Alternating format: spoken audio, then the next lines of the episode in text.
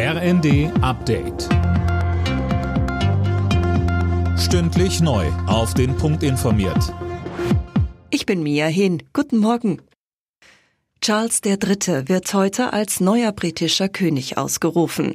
Um 11 Uhr unserer Zeit soll die Zeremonie im St. James Palast in London beginnen. Nachdem die Krone durch den Tod seiner Mutter Elisabeth II. an ihn übergegangen war, hielt Charles gestern seine erste Rede an das britische Volk. Er sagte, Wo immer Sie auch leben mögen, im Vereinigten Königreich oder in anderen Gebieten der Welt, und egal welche Herkunft oder welchen Glauben Sie haben, ich werde mich bemühen, Ihnen mit Loyalität, Respekt und Liebe zu dienen, wie ich das bisher auch getan habe in meinem Leben.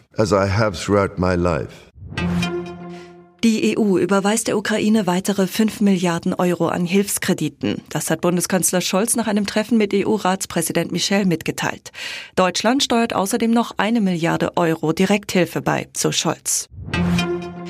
Die CDU setzt heute ihren Bundesparteitag in Hannover fort. Gestern Abend hatten die Delegierten nach jahrzehntelangem Streit darüber eine Frauenquote beschlossen.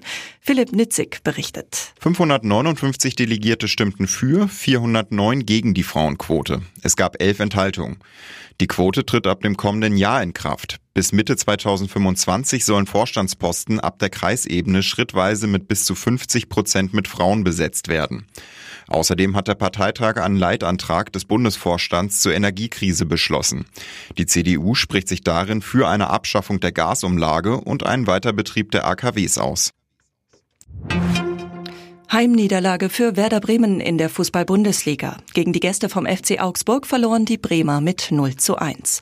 Heute Nachmittag spielen unter anderem noch Leipzig gegen Dortmund und Bayern gegen Stuttgart. Alle Nachrichten auf rnd.de